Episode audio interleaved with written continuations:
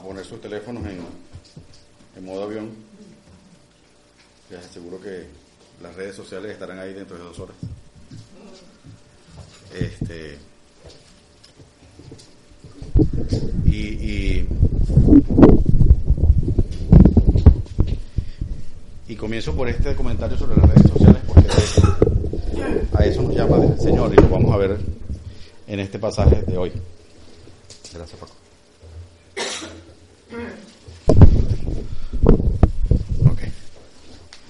Bien. Durante el estudio de las cartas de Pablo a los tesalonicenses, se han tocado una diversidad de temas que yo me atrevo a considerar controversiales. ¿Sí? Y no es sino hasta. Y no es sino hasta que hicimos esta serie que me he podido percatar de ello, a pesar de que las veces que hayamos podido leer la carta a los tesalonicenses, eh, apenas ahora me doy cuenta de los temas que tocó Pablo y cómo esos temas tienen vigencia en nuestra realidad, nuestra realidad actual, ¿sí? Hemos visto temas, eh, los principales acontecimientos de la resurrección de Jesucristo, el regreso de nuestro Señor Jesús, nuestra postura ante temas controversiales como la sexualidad, nuestras expectativas respecto al fin del mundo y a la aflicción que eso pudiera suponer, la oración como herramienta a la que Dios nos llama para fortalecernos y mantenernos erguidos frente a lo que nos toca enfrentar. Asimismo, la capacidad de dar gracias, el juicio eterno y muchos temas más, ¿no? Entonces, sin duda alguna es una carta que, tiene un contenido bien profundo. Hoy vamos a hablar de la segunda carta a los, a los tesalonicenses, el capítulo 2, los versículos de 13 al 17, y el capítulo 3, del versículo 1 al versículo 5. Y eh, me tuve la sensación cuando lo estaba preparando de que la, toda la, en general toda la lectura tiene un aire como de final y no es así. No se acaba la serie con, con, con este mensaje, todavía queda otro. Pero a pesar de eso, hay una sensación de que Pablo está llegando a su fin en la carta y, eh, y nos hace un llamado, un llamado bien importante y es a mantenernos firmes y a mantener la doctrina o a conservar las eh, tradiciones, dice en otra, en otra versión. Y sobre eso vamos a hablar hoy. Como son dos lecturas, voy a, voy a hacer la primera y luego eh, desarrollaré la, lo correspondiente al capítulo 3. Dice, eh, segunda de Tesalonicenses, capítulo 2, versículos 13 al 17. Dice, el título dice, escogidos para salvación, dice la Biblia. Y fíjense, escogidos para salvación. Qué maravilla. Dice, pero nosotros debemos dar siempre gracias a Dios respecto a vosotros, hermanos amados por el Señor, de que Dios os haya escogido desde el principio para salvación, mediante la santificación por el Espíritu y la fe en la verdad. A lo cual os llamó mediante nuestro Evangelio para alcanzar la gloria de nuestro Señor Jesucristo. Así que, hermanos, estad firmes y retened la doctrina que habéis aprendido, sea por palabra o por carta nuestra. Y el mismo Jesucristo, Señor nuestro y Dios nuestro Padre, el cual nos amó y nos dio consolación eterna y buena esperanza por gracia, conforme vuestros corazones, y os confirme en toda buena palabra y obra. Estos cuatro versículos eh, los voy a desarrollar en dos partes. ¿sí? Voy a hablar primero de los versículos 13 a 14 y les quiero pedir que en todo momento tengan en mente cómo hacer o cómo contextualizamos, y voy a usar hoy varias veces la palabra contextualizar, cómo contextualizamos estas palabras de Pablo a la iglesia de tesalonicenses hace dos mil años, cómo las llevamos a nuestras vidas de hoy. Y resulta, eh, a mí me resultó fascinante, ¿no? Espero podérselo transmitir. Bueno, dice en los primeros dos versículos que vamos a leer hoy, dice, pero nosotros debemos dar siempre gracias a Dios respecto a vosotros, hermanos amados por el Señor, de que Dios os haya escogido desde el principio para salvación, mediante la santificación por el Espíritu y la fe en la verdad, a lo cual os llamó mediante nuestro Evangelio para alcanzar la gloria de nuestro Señor Jesucristo. Bien, Pablo inicia esta parte dándole gracias a Dios por la obra que se ha venido desarrollando en los tesalonicenses. Una iglesia que estaba recién iniciando y que estaba enfrentando una cantidad de, problemas muy, muy importantes. ¿Sí? Pero les dice algo que es bien importante. el Pablo utiliza dos palabras que yo siento que son contundentes. Escogido y principio. Lo vuelvo a leer. Dice, de que Dios os haya escogido desde el principio para salvación. Ahora bien, ¿cómo es eso de que Dios nos escogió? ¿Cómo se sienten ustedes cuando son escogidos? ¿Sí? Tenemos tenemos distintas posturas ante el hecho de que nos seleccionen. Y no solamente nos están escogiendo, no solamente Dios nos está escogiendo, sino nos está, nos, está escogiendo de primeros. O sea, somos las primicias de Dios. Entonces, eso sin duda eh, tiene que significar algo importante. ¿Por qué esto es así?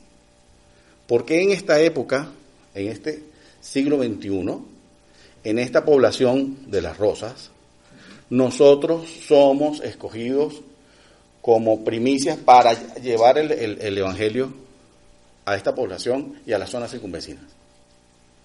Y de eso quisiera que, en eso quisiera que pensaran.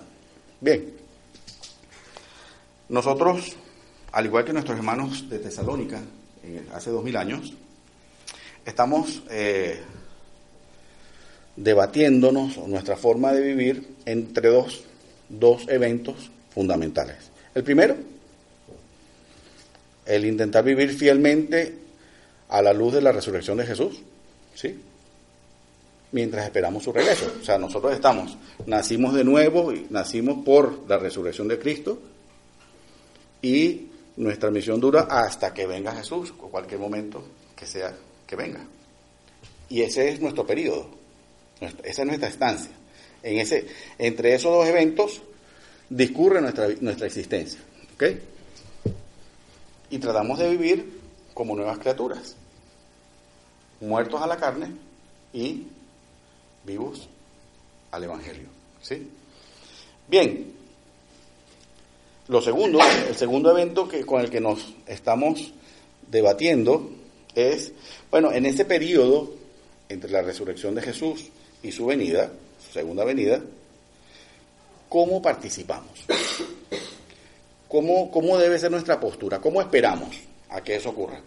¿Nos paramos allí como el que está viendo televisión o nos ponemos como, como si estuviéramos en un ascensor así, viendo para ningún lado para no participar de nada? ¿Cómo nos toca? ¿Cómo corresponde vivir ese, vivir ese lapso que Dios quiere que nosotros estemos aquí. ¿Sí? Y de paso, ¿cómo hacemos para participar en el proyecto del Evangelio y lidiar al mismo tiempo con nuestras vidas? ¿Sí? Bien, entonces, vamos a empezar entonces por entender qué significa ser elegido por Dios a lo largo de toda la vida, desde toda la Biblia, perdón, Dios escoge. Escogió a Abraham en el Antiguo Testamento, Él escogió a Jacob para ser padre de su pueblo, eligió a David para que fuera rey, escogió a Jesús para ser el, eh, para ser el Mesías. Dios elige a las personas para que respondan con fe y con fe en quién? En Jesús y hacerlos partes de su reino. Que es lo que nos corresponde a nosotros. Dice, oh, perdón, yo empecé. Perdón. Está en silencio inclusive, ¿eh? pero bueno. Se revela. Algo bueno está por pasar. Bien. Entonces, lo que nos toca a nosotros es que Dios nos elija a las personas para que respondan con fe en Jesús y hacerlas partes de su reino. Ahí como que calzamos todos nosotros, ¿no? Pues no somos ni Abraham, ni Jacob, ni, ni David, ni, ¿ok? Muy bien. Ahora bien, ¿qué significa eso de ser escogido por Dios? Pensémoslo por un instante. ¿Qué, qué, qué implicación tiene? Y además, ser escogido de primero. O sea, somos, imaginen, vean esa imagen. Un montón de gente, ¿sí? Valentina, Ale, Emilio, Esther, Mariana, ¿ah? Entre un montón de gente. ¿Con qué, cómo, ¿Cómo tomamos eso? Esa elección. Es dura, ¿no? Entonces, eh, en nuestra cultura occidental, el ser elegido tiene varios puntos de vista. Si nosotros hemos, nos hemos ofrecido candidatos para, para un puesto y nos eligen, pues, ¡ay, qué chévere! ¡Qué rico, ¿no? Si mm, aplicamos para un máster o para un doctorado o para estudiar en algún lado y nos eligen, pues qué bueno, nos eligieron, ¿no? Y ahí es estupendo. Ahora hay gente, hay gente de gente, ¿no? Este, hay gente a la que le cuesta comprometerse y entonces la idea de que los escojan no les gusta mucho. Entonces eh, empiezan, ay, pero, y yo, y yo, ¿por qué? O sea, ¿por qué yo? Entonces empiezan a argumentar. ¿Sí? Y dice, bueno, ok, yo soy el elegido, está bien, yo estoy allí. Pero, ¿y qué pasa con los que no fueron elegidos? ¿No es un poco injusto? ¿Por qué Dios, cuál es el criterio de Dios para elegir?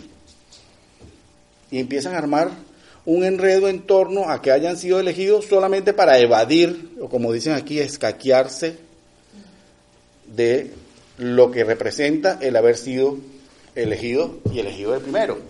¿Ok? Entonces, el Señor mata eso eh, rápido, desde el principio de la Biblia. Deuteronomio 7:7 dice, no por ser vosotros más que todos los pueblos os ha querido Jehová y, os ha escogido. Pues vosotros erais el más insignificante de todos los pueblos. O sea que aquí esto lo pone clarito, mira, no te la estás dando de la muy muy, de que, ay, yo fui escogido porque mira qué bien uno soy, mira qué buen mozo soy, mira qué alto soy, mira. No, Señor, éramos lo más insignificante de todos los pueblos. Y Dios nos escogió. Ahí está la respuesta. ¿Mm? Entonces, debemos respetar que simplemente fue una decisión de Dios. Tan simple como eso. Dios nos eligió. Ahora es importante entender que nos eligió de primeros. ¿sí? Pero el hecho de que nos haya elegido de primeros no quiere decir que Dios haya terminado de elegir. O sea, la elección todavía continúa. Entonces, ¿cuál, ¿qué papel juegan los primeros llamados? A ser instrumentos de Dios para que otras personas sean elegidas o escogidas. En Génesis 12, del 1 al 3, me parece maravilloso, dice, Dios llama a Abraham. Dice, pero Jehová había dicho a Abraham, vete de tu tierra y de tu parentela y de la casa de tu padre a la tierra que te mostraré.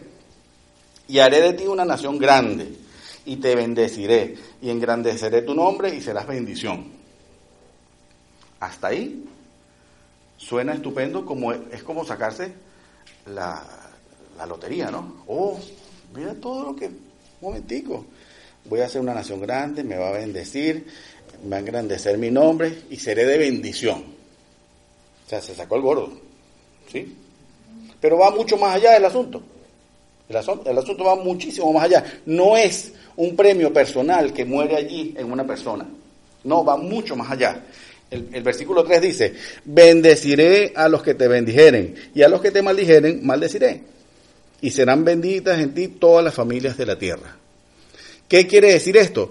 Que el Señor escoge en primicias para que se constituyan en instrumentos del Señor para que otras personas se acerquen y puedan ser escogidos. Entonces, somos elegidos, somos escogidos y somos primicias, pero eso tiene una implicación y ya la entendemos. Entonces, estamos aquí, somos escogidos, somos bendecidos y tenemos que ser de bendición y el Señor va a ser bendición para otras personas a través de nosotros. Y eso supone una entrega, una convicción. ¿Ok? A mí me resulta maravilloso. En, conclusión, podemos decir que el hecho de que somos elegidos no es para resaltar nuestro valor, porque ya quedó claro en que somos lo más insignificante de los, de los insignificantes. ¿Ok? Solo demuestra toda esta lección de Dios, lo único que demuestra es cuán dependientes somos de Dios. No somos nada sin Dios. Si Dios no nos hubiera escogido, fuéramos lo más insignificante. Y por haber sido elegidos, pasamos a tener alguna redundancia o importancia en nuestra gestión de vida para el mundo. Resulta tremendo, al menos para mí. Eh, hay quienes eh, el, ser elegidos los puede hacer sentir incómodos, ¿sí? Incluso que pueden decir, ¿quién? ¿Yo? ¿Me escogiste a mí? Uh, esto está, está chungo, ¿no? Dicen aquí. Y aquí es donde el apóstol dice de manera contundente, aférrate a la verdad. Aférrate a la verdad. Y de esa manera podremos resistir los distintos tipos de ataques del enemigo para poder sortear lo que nos toque. ¿Ok? Luego, en los dos versículos siguientes, en, los tres versículos siguientes, del 15 al 17, y lo voy a leer en dos versiones porque me parece interesante. En la Reina Valera dice, así que, hermanos, estad firmes y retened la, la doctrina que habéis aprendido, sea por palabra o por, por carta nuestra y el mismo Jesucristo, Señor nuestro, y Dios nuestro Padre, el cual nos amó y nos dio consolación eterna y buena esperanza por gracia, conforte vuestros corazones y os confirme en toda buena palabra y obra. Bien, cuando lo leí por primera vez, dije, ah, bueno, está, está chévere. ¿Sí? Pero cuando me pongo a revisarlo, el asunto se pone con bastante más sustancia, ¿no? Entonces, en la, en la versión de la palabra dice, y solamente voy a leer el versículo 15, por tanto, hermanos, manteneos firmes y conservad las tradiciones que os hemos enseñado de palabra o por escrito. Entonces, en las dos versiones, la primera, Reina Valera, dice retener la doctrina, ¿sí? Pero la palabra dice conservar las tradiciones. Con lo cual, conservar las tradiciones se está refiriendo a que mantengamos la doctrina. ¿Y qué es tradición? ¿Qué es tradición? Yo que soy un dragón, ¿sí? Cuando hablo de palabra, cuando hablo de tradición, para mí es tradición, por ejemplo, los 24 de diciembre comer ensalada de gallina, de la que hace mi mamá. ¿Sí? Y entonces, yo no, yo no evalúo si está bien, si está mal. Eh, no, Para mí la tradición de la Navidad es ensalada de gallina, como la hace mi mamá. ¿Sí? Y para mí no hay otra ensalada, es esa. ¿Ok? Cuando yo llevo entonces para mí tradición es algo que se hace de la misma manera desde siempre. No evalúo desde cuándo, para mí es desde siempre. Entonces, si esto yo lo extrapolo a lo que está diciendo aquí y le doy la connotación de tradición a la doctrina, Dios nos está diciendo es que no importa los tiempos que vivamos, no importa las épocas que vivamos, no importan las modas que nos, toquen, que nos toque vivir, no, no nos importa lo que la gente diga que ahora está bien, las doctrinas son las mismas. La Biblia es la misma desde hace dos mil años, independientemente de todos los tiempos. Y Pablo, entonces, hace un llamado, estad firmes y retened la doctrina que habéis aprendido, bien por palabra o bien por carta. ¿Ok?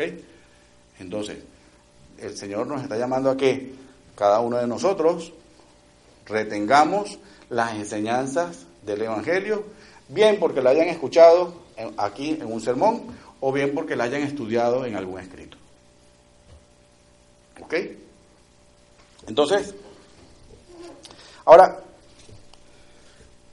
eso de que mantener las tradiciones de las escrituras, ¿cómo es posible? Les pregunto, ¿cómo podemos ser fieles a eso en medio de estas culturas cambiantes? Es tremendo. Yo voy a contar una anécdota. Eh, yo siempre me refiero a Valentín y a Rafael Arturo. ¿sí? Este, yo pienso, yo siempre he pensado que Valentín y Rafael Arturo sienten que yo nací por lo menos de 50 años. O sea, yo, yo no fui niño. ¿Sí? No, nada de eso. Yo no fui adolescente. O sea, a mí no me gustaba bailar, salir por allí a, de marcha. No, no. O sea, yo nací doctor. ¿Sí? Entonces, como yo estoy convencido de que ellos sienten eso, ellos inclusive con, con sarcasmo dicen, es que hasta tuercen la boca. Es increíble, porque agarra y dice, papá, eso no es así. Y pone la boca entreabierta y se la eso no es así. es tremendo. ¿Mm? Papá, es que tú, tú, de eso no sabes, papá. ¿Verdad? ¿Mm? Es increíble.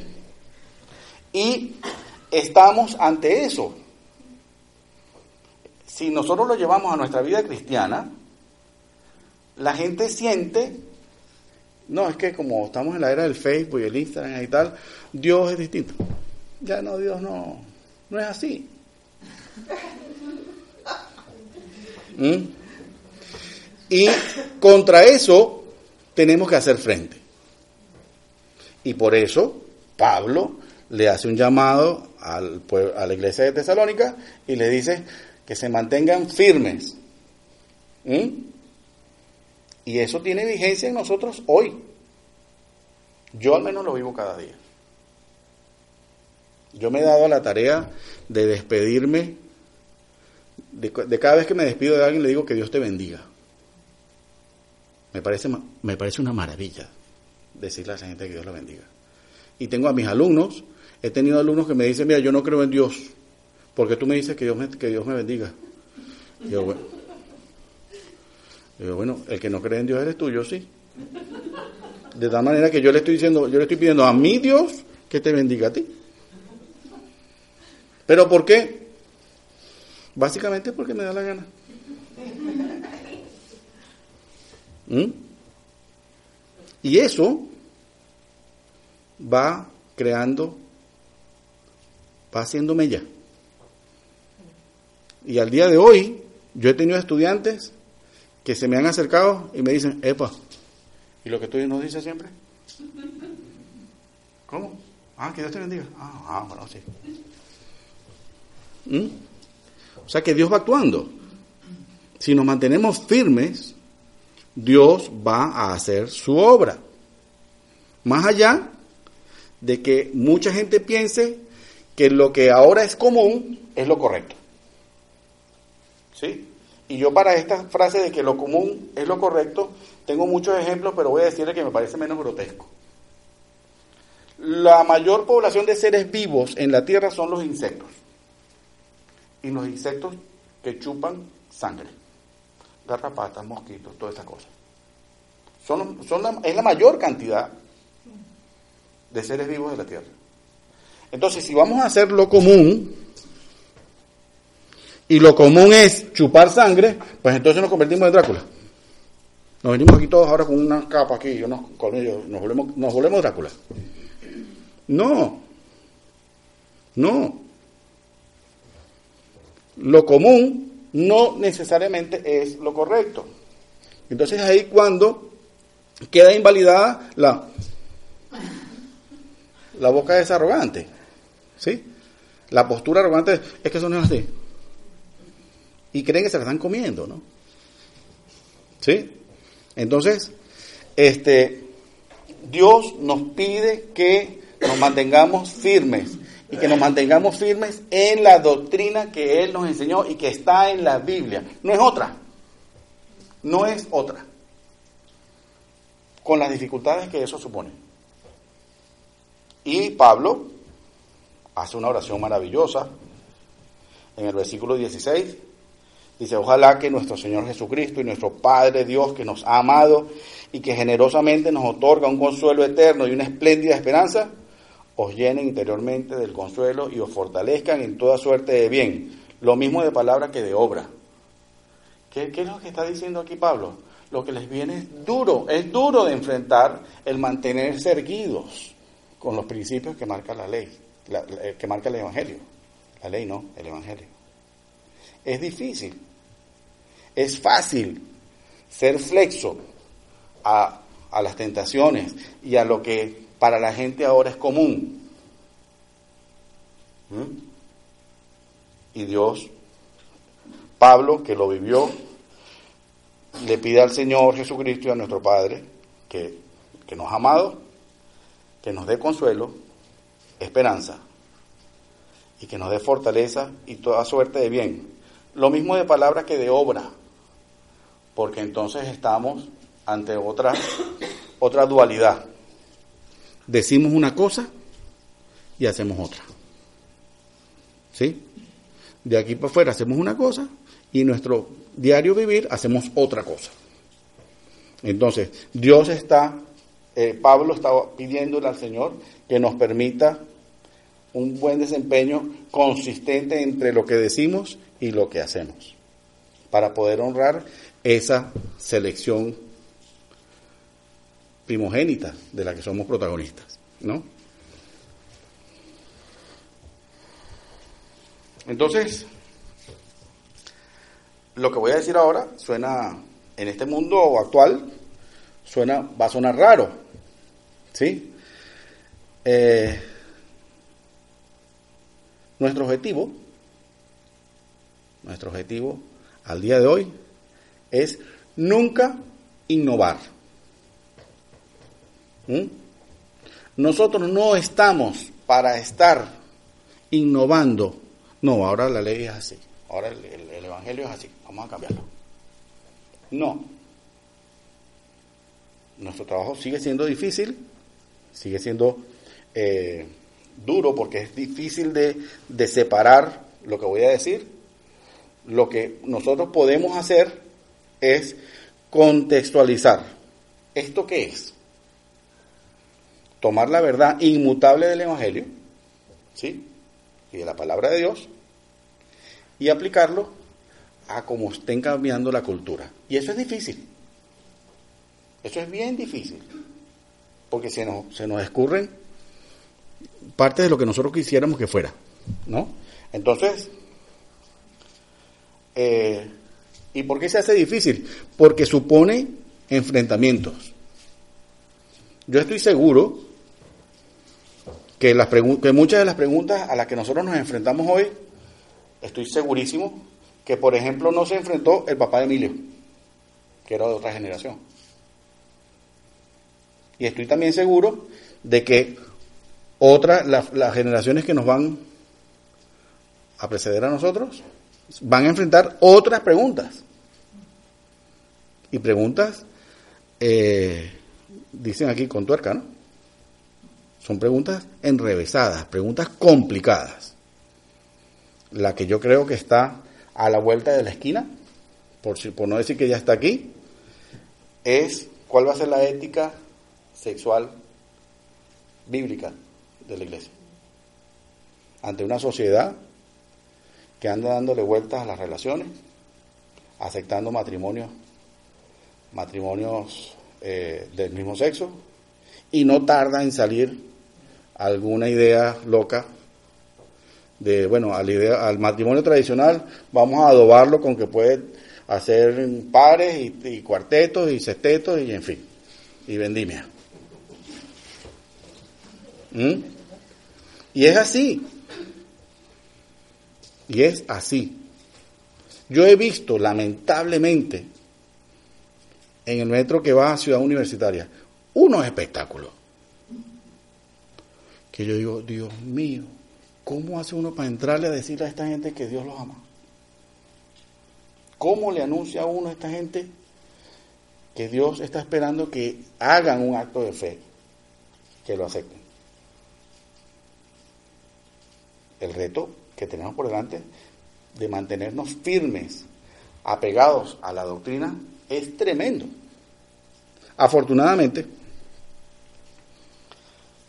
cuando nos irremediablemente nos hacemos la pregunta de ¿cómo hacemos eso? ¿Quién es suficiente para esa semejante tarea? Podemos eh, echar mano de las conclusiones de sermones anteriores, que es Dios es suficiente. Dios está a cargo y Dios ya lo resolvió. Por a través de nosotros, cuando nos toque. ¿Sí? Porque nos va a tocar. Nos salvaremos de alguna gripe si nos abrigamos mucho, pero de esto no nos vamos a salvar. Dicen en Venezuela, póngale la firma que eso va. ¿Sí?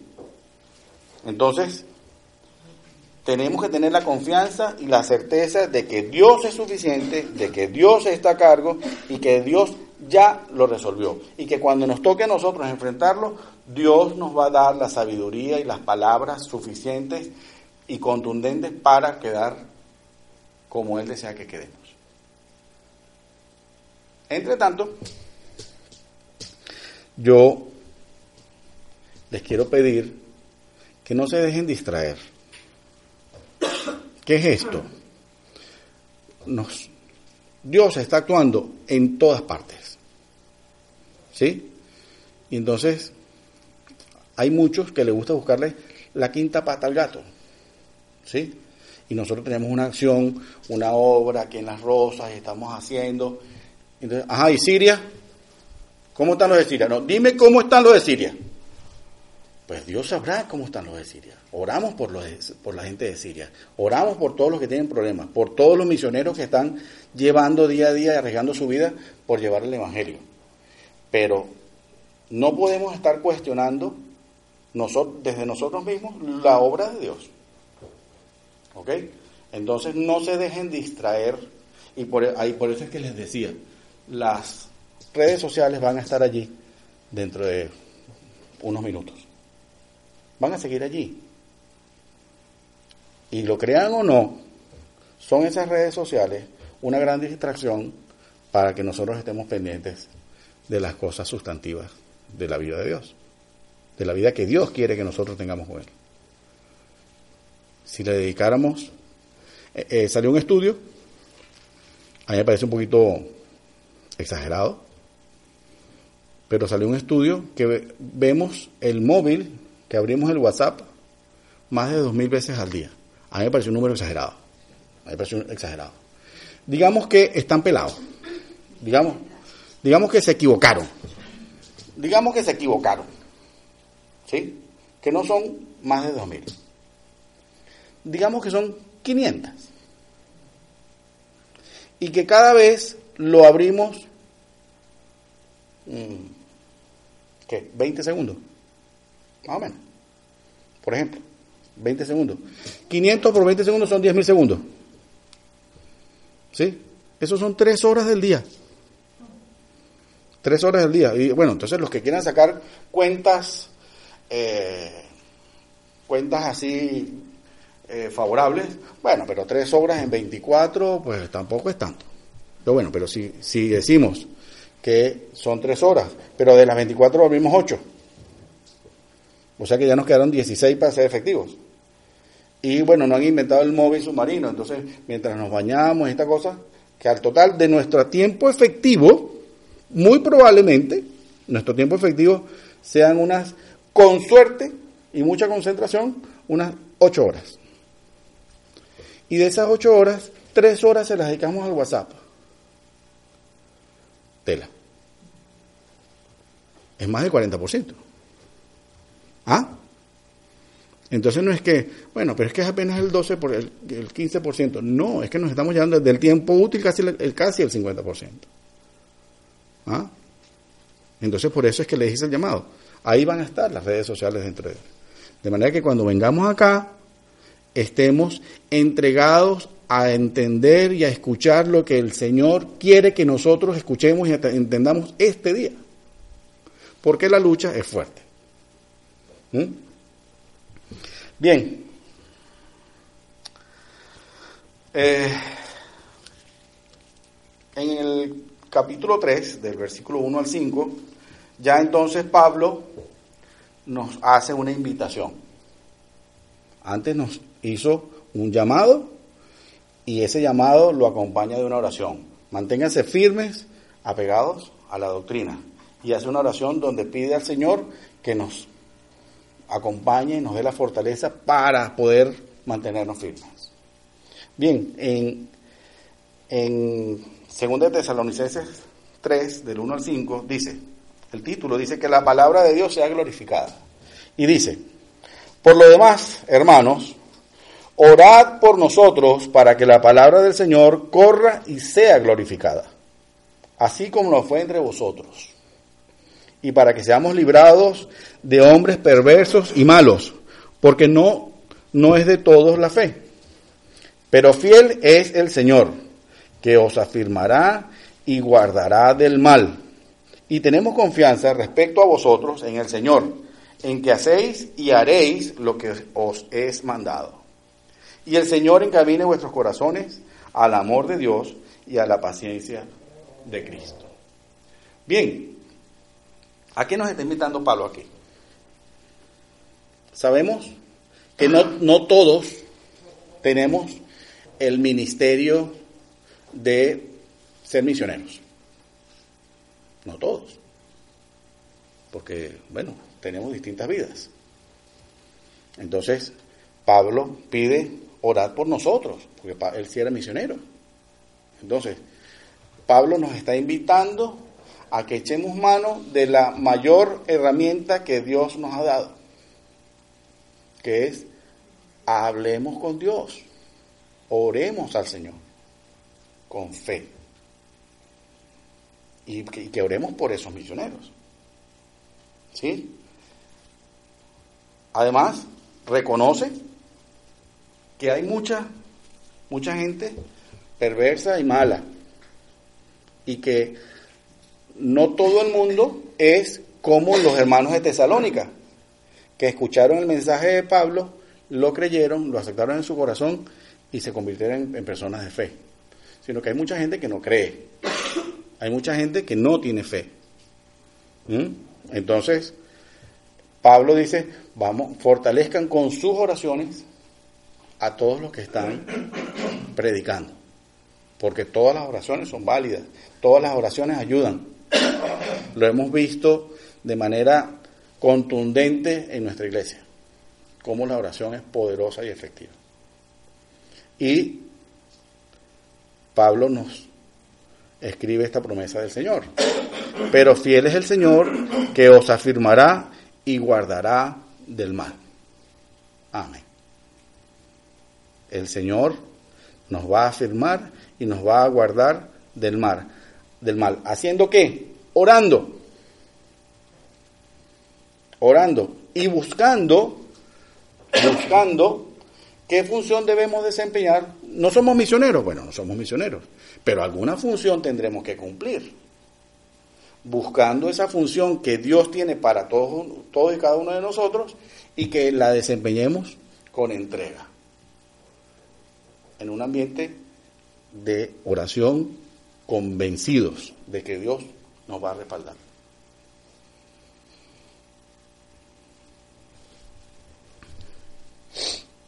Bien.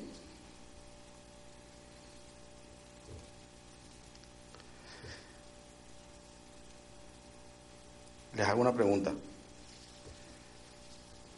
No para que me la respondan, pero sí para que se la queden.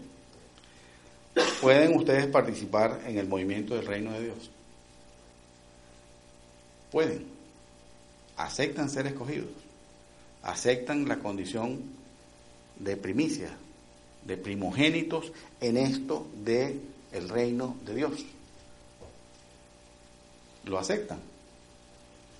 Pídanle al Señor que les dé la fuerza para mantenerse firmes, apegados a la doctrina. Y para mantenerse apegados a la doctrina hay que estudiarla, hay que analizarla, hay que agarrarse de la doctrina. Para que no importa que, cuál sea el tiempo que nos toque, las respuestas están en nuestro bendito manual, la Biblia. Y podamos ver todo desde la óptica del Señor. Y que nuestro actuar sea consecuente con lo que el Señor tiene dispuesto. Concluyo entonces con dos cosas. La razón por la que estamos aquí es el amor de Dios. El mensaje central del Evangelio es que Dios ama a su creación.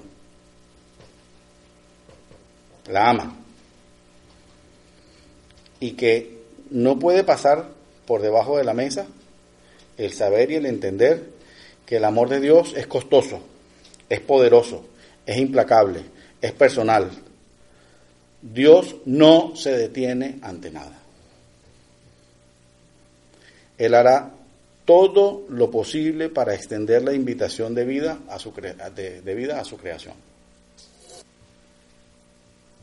Y cuando eso se cumpla, como Emilio nos explicó la semana pasada, pues vendrá Jesús.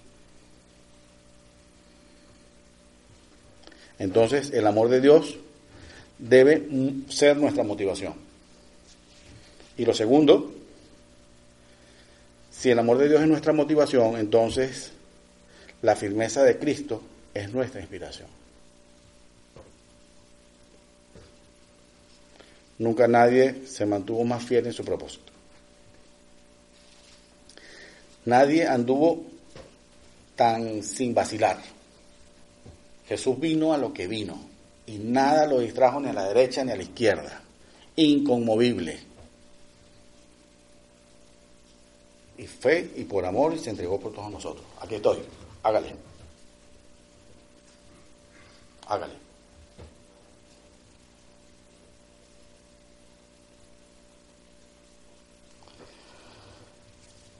Debemos confiar en los propósitos del reino, aun cuando nos parezcan contrarios. De esto, eh, bendito sea Dios, mi familia y yo podemos dar una evidencia de que las cosas parecían ir completamente mal. Y Dios, uh, pasan, pasan las cosas, pasan las cosas, y todo encaja perfectamente. Todo encaja perfectamente cuando es Dios el que lo lleva. Cuando nosotros nos ponemos de fastidiosos, a ver, Señor, yo creo, vamos a gerenciar entre tú y yo, porque es que, a ver, en mi vida vamos a hacer lo siguiente. La fastidiamos. Si nos abandonamos en la voluntad de Dios, todo nos va a salir bien. Nos va a salir mejor de lo que nosotros pensamos y esperamos. Entonces, la constante es la obediencia a Cristo y debe ser nuestra inspiración. El amor de Dios nos motiva, la firmeza en Cristo nos inspira. Que Dios lo bendiga.